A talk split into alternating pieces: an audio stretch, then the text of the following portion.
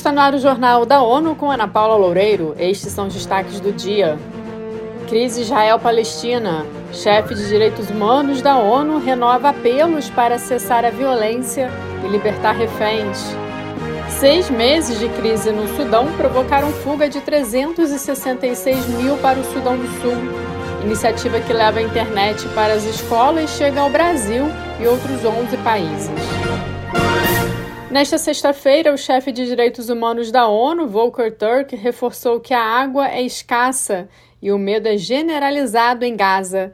Ele falou com a imprensa em Amman, na Jordânia, após relatos de um bombardeio no hospital Al-Shifa, na cidade de Gaza, onde milhares de palestinos deslocados estavam abrigados.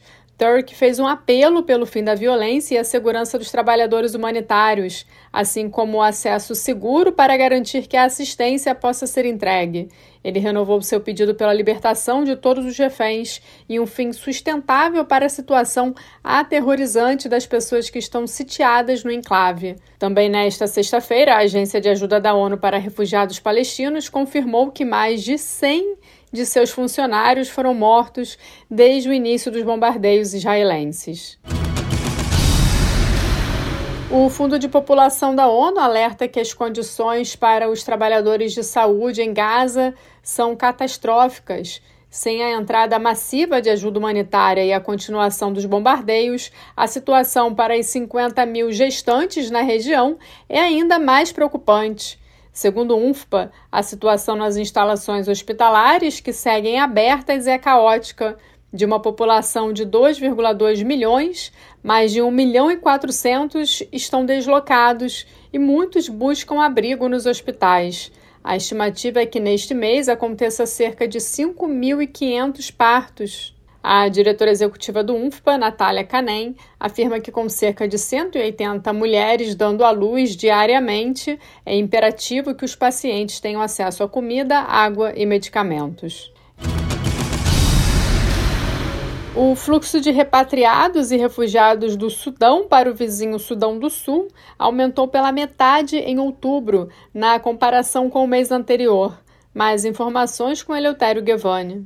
Desde o início do conflito em abril, as Nações Unidas confirmaram que mais de 366 mil pessoas deixaram o território sudanês e atravessaram a fronteira entre os dois países. O conflito entre Forças Armadas de Sudão e os paramilitares das Forças de Apoio Rápido, RSF, se expande para o sul, aumentando receios de novos deslocamentos que tornariam mais difícil a resposta que já está sobrecarregada da ONU News em Nova York, Eleutério Gavan. A grande ameaça é que faltem fundos para ações essenciais até o final do ano. O plano de resposta de emergência para repatriados e refugiados no Sudão do Sul obteve apenas 14% dos recursos necessários para este ano. A Giga, iniciativa global para conectar todas as escolas do mundo à internet até 2030, anunciou que já está operacional em 30 países, dentre eles o Brasil. Felipe de Carvalho tem mais detalhes. O país possui um total de 138.744 escolas, das quais 108 mil estão conectadas à internet. Isso significa que 21,25% estão ainda excluídas do meio digital liderada pelo Fundo das Nações Unidas para a Infância, Unicef, e pela União Internacional de Telecomunicações, UIT, a Giga oferece soluções de conectividade de código aberto e apoio técnico aos governos, ajudando-os a alcançar a conectividade escolar universal. Da ONU News em Nova York, Felipe de Carvalho.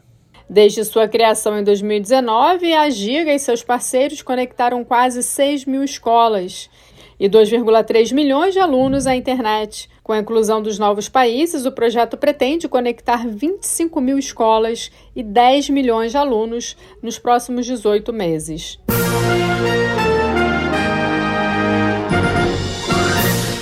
Esse foi o Jornal da ONU. Mais informações na nossa página news.n.org/pt e nas nossas redes sociais. Siga a gente no Twitter, arroba ONU News.